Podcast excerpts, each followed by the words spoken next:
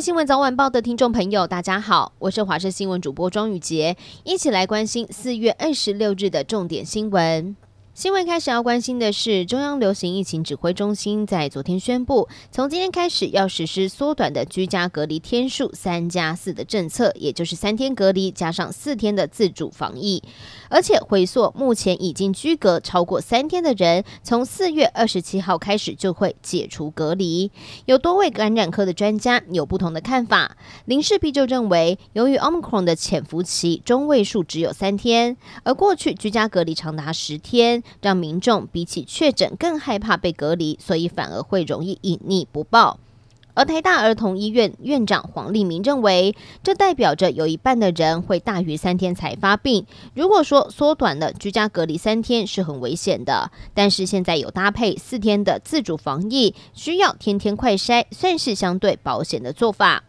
而振兴医院的感染科主任李明正则认为，欲速则不达，不仅新冠重症的死亡率可能会增加，还有可能会连带影响到其他急重症的患者，并没有办法获得良好的救助。根据日本杂志的报道，尽管新冠病毒 Omicron 的变异株比较不会有重症，但是后遗症还是有的，而且还有增加的趋势。其中大家最为关注的就是倦怠感。其中报道指出，百分之十到百分之三十的确诊者会出现后遗症。而另外，南韩艺人美珠最近上节目也透露，她的经期两个月没有来了。南韩知名主持人朴明珠也表示，康复之后会出现咳嗽、没有办法正常呼吸等等的后遗症，也让粉丝。听了非常惊讶。新冠疫情肆虐国际之际，世界卫生组织 WHO 公布了最新的数据，全球有超过十二个国家出现了一百六十九例罹患病因不明的严重急性儿童肝炎。除了英国、美国等欧美国家在今年一月来陆陆续续发现了病例，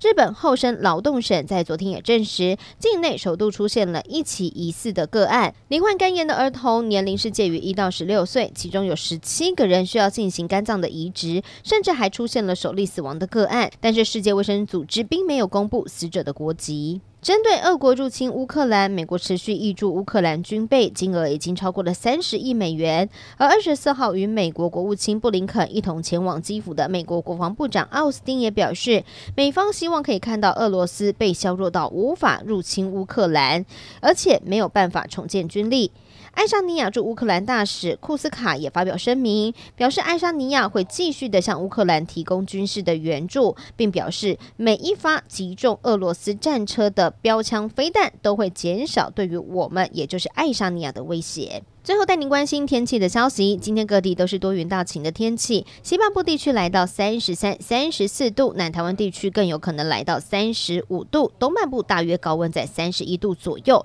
而各地的低温是在二十二到二十四度。气象局提醒了，包含台南、高雄都是黄色灯号，要注意三十六度的高温，屏东更达到了橘色的灯号，可能飙到三十八度。而气象局也表示了，周三受到东北季风影响，水汽会增加，北台湾地区的。的高温受影响，云量会增多，而在北部跟东半部地区要注意局部短暂阵雨，午后山区也会有降雨。至于今年编号第三号台风芙蓉会不会生成，气象局表示，四月底到五月初，在菲律宾东方海面还有南海，不排除会有热带扰动发展，甚至转成为台风。不过，有关于未来的强度、位置还有时间，以及对台湾的影响，都要持续观察。